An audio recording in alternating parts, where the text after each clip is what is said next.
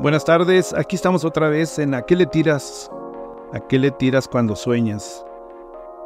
¿A qué le tiras cuando sueñas? Uh, buscamos hoy contarte otra historia, una historia de médicos, residentes médicos que van y prestan servicio social.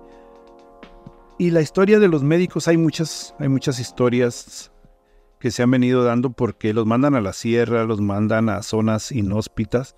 Y el problema pues no es la zona inhóspita. El problema es que en esos lugares, pues no hay ley. Este es el caso de, de Antonio. Antonio fue enviado a prestar su servicio social al municipio de, de Guerrero. Estando allí, un día se armó la balacera entre los narcos el jefe de narcos le dijo que, que después no debía estar ahí, que si iba a estar ahí tenía que estar a su servicio. Un día lo secuestraron, se lo llevaron a atender a los heridos. Dos días después lo devolvieron y ese día Antonio ya no recogió nada en su casa. Salió corriendo para Juárez. Pidió que ya le dieran por terminado su servicio social como médico. Pero le dijeron que no, que no había forma, que tenía que hacer completo su servicio social. Este servicio social era para el Instituto Mexicano del Seguro Social. Y le dijeron, pues te vas a Largo Maderal. Largo Maderal es parte del municipio de Madera. Es allá en lo más intricado de la montaña. Y ahí, pues no hay más ley también que los narcos. Ahí se explota la madera. el largo maderal es el ejido más grande de todo el país. Y es uh, producción maderera, hay explotación legal e ilegal. Y ahí Antonio encontró que debía hacer abortar a una menor de edad. Esa menor de edad le dijo, necesito que me ayude a tener un legrado, necesito sacar este niño. Y él le dijo que no, que no podía hacer eso, que no podía ayudarle a tener un aborto.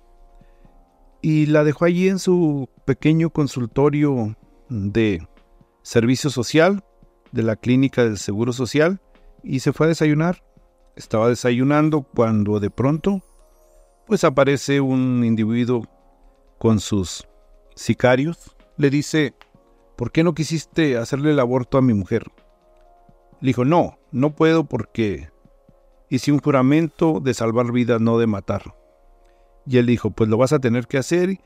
Y entonces sacó la pistola y se la colocó en la cabeza. Antonio se asustó realmente. Aún así tuvo el valor de decirle que no podía hacerlo.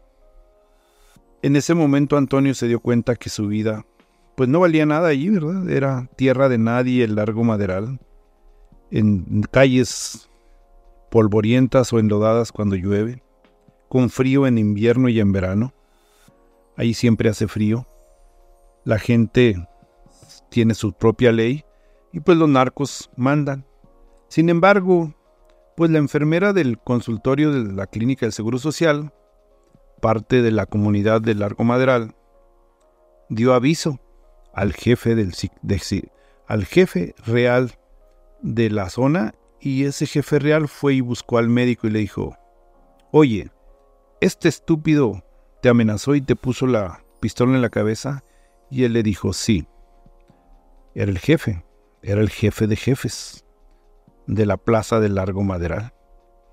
Y entonces aquel que le puso la pistola en la cabeza a Antonio para intentar obligarlo a abortar a una menor de edad que había embarazado, de pronto ya se vio bajo la pistola de su jefe. Y el jefe le preguntó a Antonio, Antonio es nuestro médico.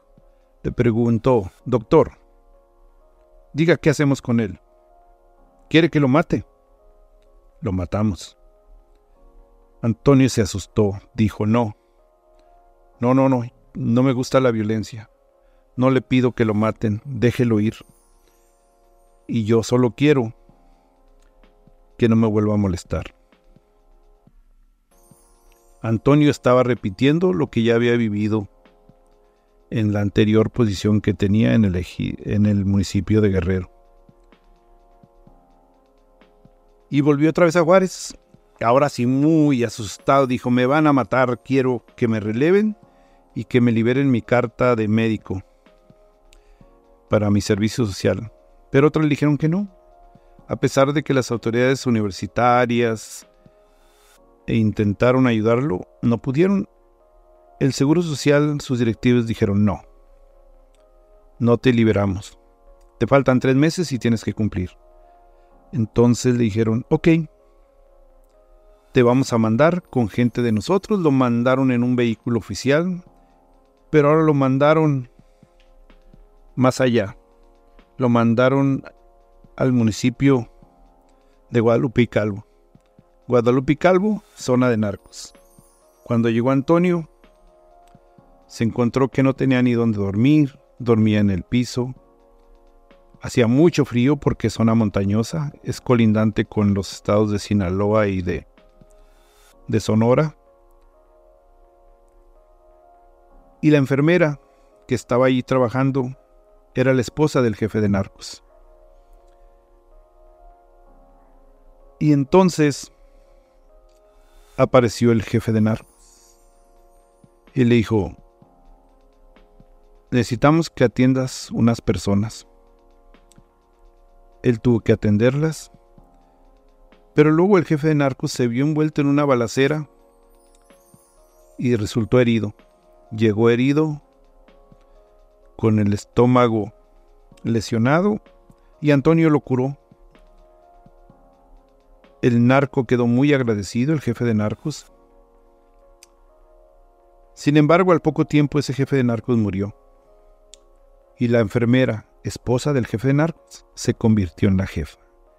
Ahora Antonio tenía una enfermera que era jefe de narcos en Guadalupe y Calvo, municipio de Chihuahua.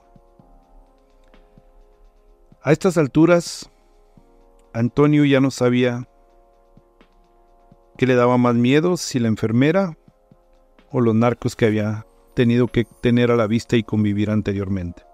Sin embargo, la enfermera resultó que le había tomado aprecio y le dijo, ¿te quieres ir? Te voy a ayudar. Y la enfermera, jefa de narcos de Guadalupe Calvo, habló a donde tenía que hablar, según le dijo, y le dijo al, del Seguro Social al representante o delegado, lo que haya sido, que necesitaba que liberaran a Antonio. El funcionario se negó y entonces la jefa, la enfermera, mandó matar al funcionario del Seguro Social.